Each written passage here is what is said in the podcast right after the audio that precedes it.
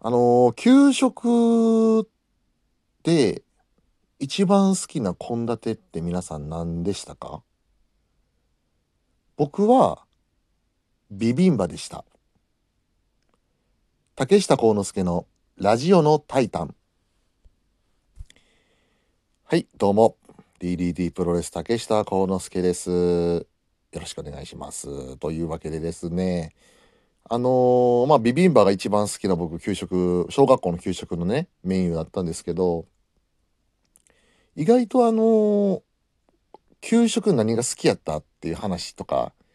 なんか思い出の給食のメニューみたいな話って結構同世代とかで喋ってるとなることをまあ割とあると思うんですよね。そういう中で結構ビビンバにピンとこない人が多くてで僕のいわゆる地元の友達とかとそういう話をするとああビビンバうまかったなっていう話になるんですよ。だから多分まあ僕らだけの学校だけそのメニューがあったってわけはあの公立なんでないと思うんでおそらく大阪市の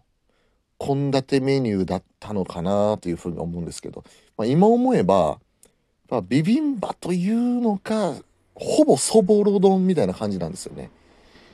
例えばビビンバの概念っていうと、ナムルだったりキムチだったり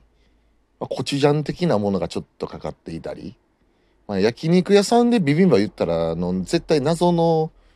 薄いスープついてきますよね、まあ、そういうのがあのビビンバの概念だと思うんですけどそういうものは一切なくて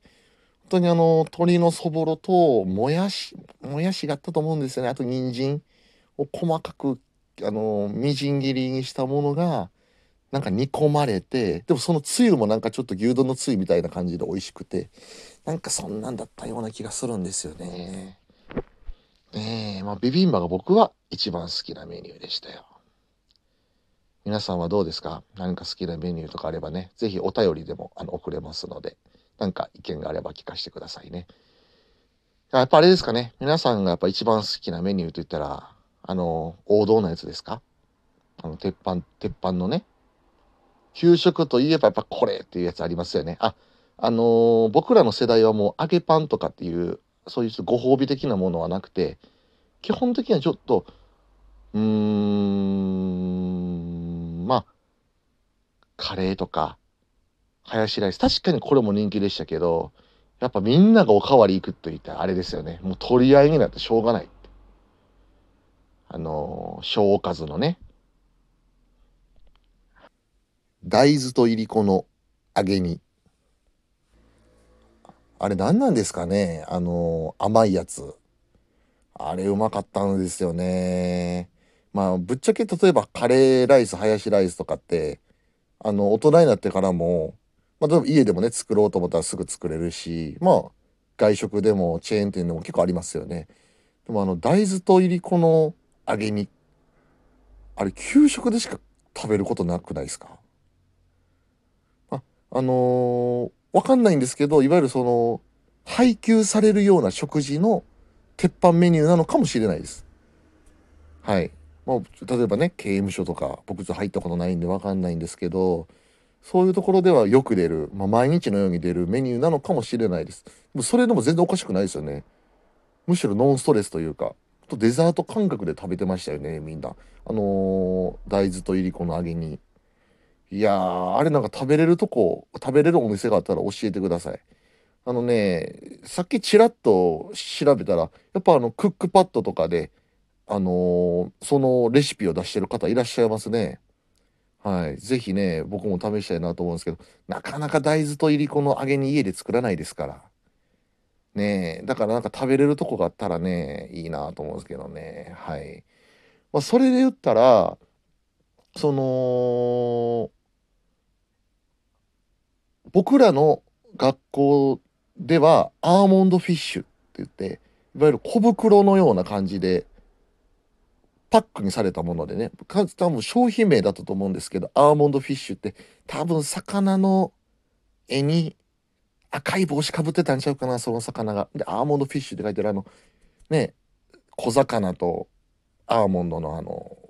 お菓子みたいなやつあれも結構好きでしたね。あれも好きだったしえっ、と、豆に喜ぶっていう。豆に喜ぶか。ちょっとどっちか忘れましたけど。まあそのその名の通りあの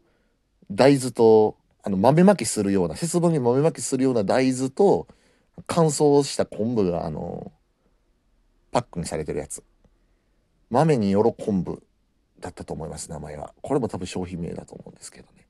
それも結構食べましたしうーんあとなんだろうなあちなみに僕が一番嫌いな給食であり、まあ、唯一食べれなかった給食いつも残してたのはあのカリフラワーのピクルス。はい。あのそれのせいで僕未だに大人になった今もカリフラワーが食べれないんですよね。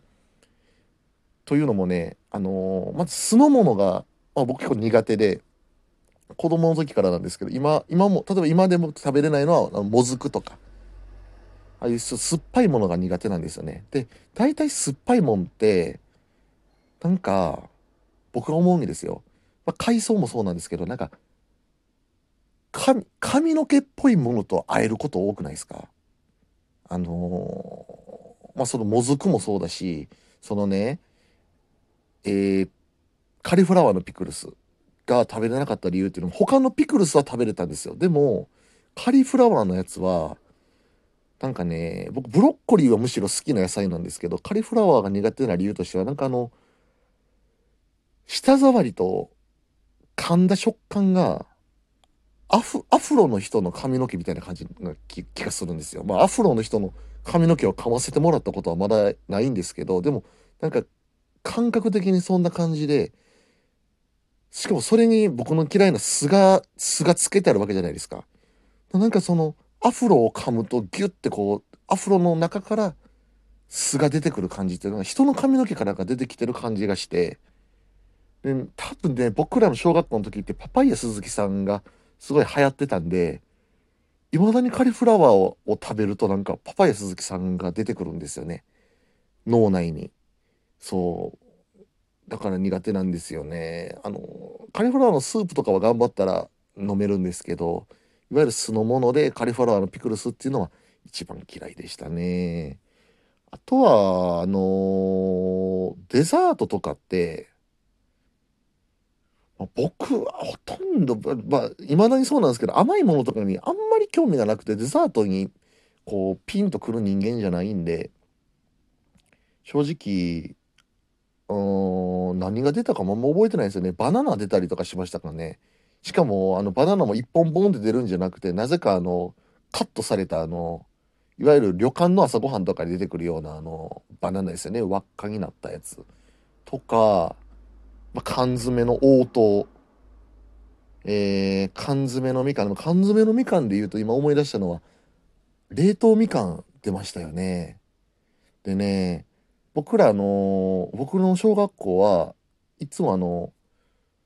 えっ、と、給食の時間の間は放送室からなんか音楽が流れるんですよね。で基本的には毎日、コンピューターおばあちゃんっていう曲が流れてたんですよね。なんですけど、冷凍みかんの日だけ、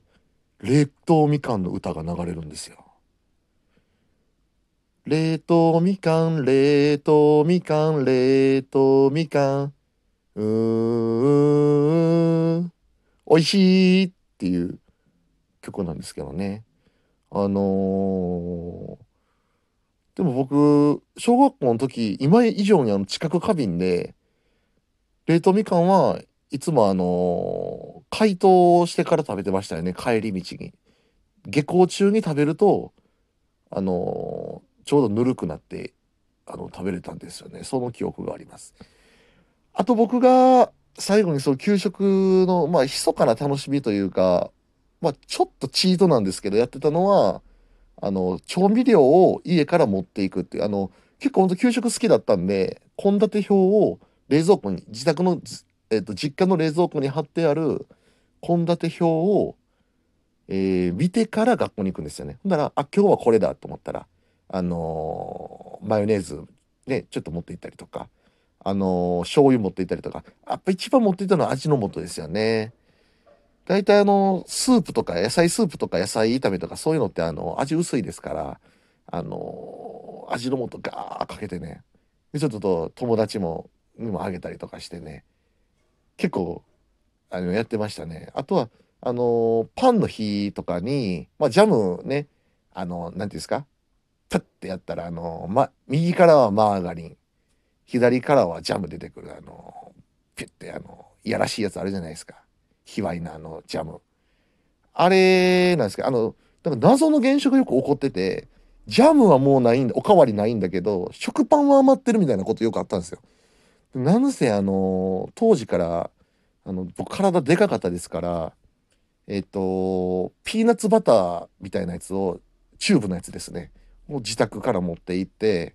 こっそりね机の下ででーっとあのかけて食べたりとか結構チート小学生でしたよね。まあそれも今となってはねあのー、一ついい思い出というか。だから全然給食は結構僕好きで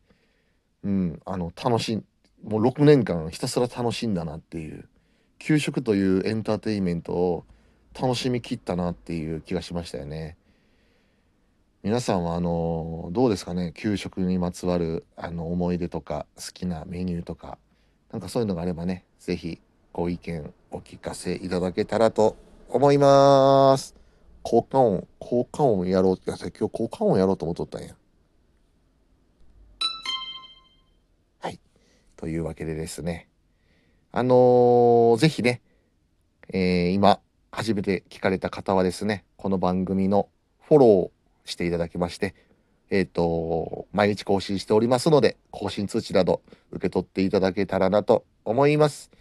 それではまたお会いしましょう。おやすみ、おやすみ、おやすみ。